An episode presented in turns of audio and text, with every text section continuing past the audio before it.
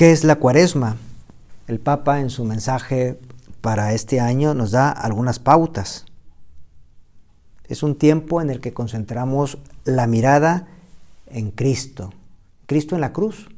Estos días, pues especialmente vamos fijándonos en ese Señor, en ese Jesús, que se humilló a sí mismo y se hizo obediente hasta la muerte y una muerte de cruz. Y estos 40 días nos llevarán a la Pascua de Resurrección, esa noche pascual, vamos a renovar nuestras promesas bautismales, con el propósito, con la ayuda de Dios, por supuesto, que ahora mismo se lo estamos pidiendo, de renacer como hombres y mujeres nuevos, gracias a la obra del Espíritu Santo. Eso es la cuaresma, es un encuentro, un nuevo encuentro con Jesús, para tener una transformación, si no, no tiene sentido la cuaresma, si no, no tiene caso, si no, pues, es una efeméride más, pero no, no, es, es algo vivo, es algo que está lleno de la gracia. ¿Cómo vivir con fruto esta cuaresma? La iglesia nos propone tres prácticas que nos unen a Cristo, que son el ayuno, la oración y la limosna. Quien ayuna se hace pobre con los pobres, sigue explicando el Papa, y acumula la riqueza del amor. Ese es el sentido, el verdadero sentido del ayuno, experimentar esa pobreza, la pobreza de Cristo, a fin de cuentas, para tener un corazón mejor dispuesto, quitar todo lo que estorba nuestra existencia.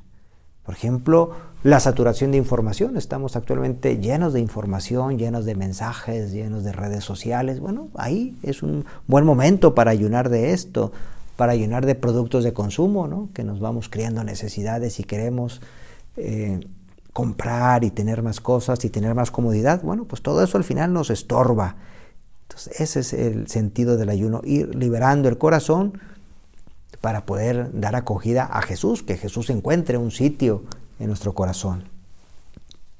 La oración, el recogimiento y el silencio de la oración Ahí encontramos la esperanza, la verdadera esperanza, esa esperanza sobrenatural, esa esperanza que es confianza en el Señor, que es confianza en que Él nos va a dar todo lo necesario para nuestra salvación, para llegar al cielo.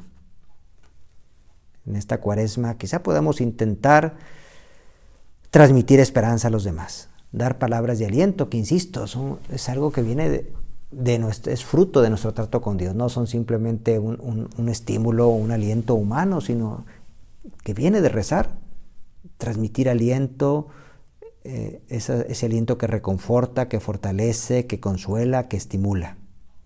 A veces simplemente estar amables, estar disponibles a los demás y también le podemos pedir al Señor, Señor, incluso que mi cara cambie, Señor, dame una cara amable, que los demás puedan acercarse a mí sin problema, que, yo les inspire esa confianza, porque también les voy a, devolver esa, esa alegría, ¿no? Que el encuentro con cada persona sea un momento de alegría. Y para esto sabemos es necesario, es fundamental, recogernos contigo en oración, dedicar momentos en el día, tener ciertos momentos, quizá por la mañana y quizá otro momento por la tarde, para estar en intimidad contigo, para experimentar esa ternura tuya, La caridad, la limosna, la limosna que tiene ese, ese origen en la caridad es un don que da sentido a nuestra vida.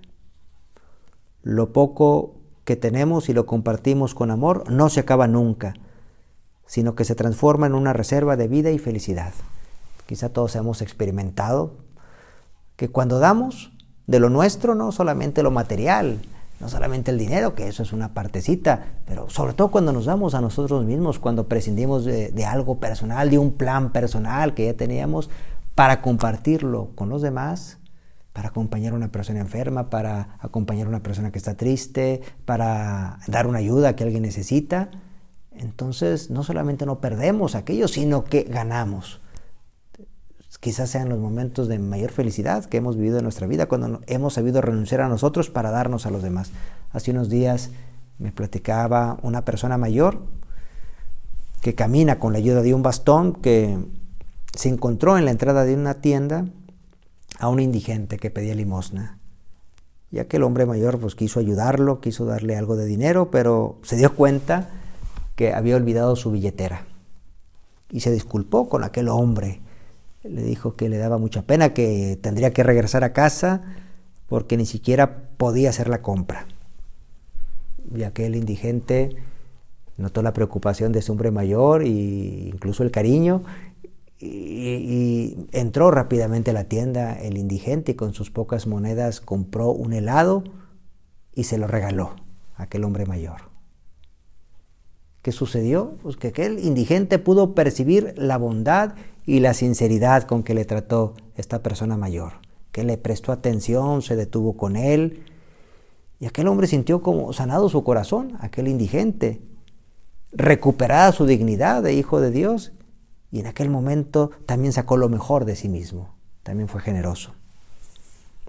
vamos a encomendarle a María estos días de cuaresma, que ella, que está al pie de la cruz, siempre al lado de su Hijo, que nos acompañe en este camino hacia la Pascua de Resurrección.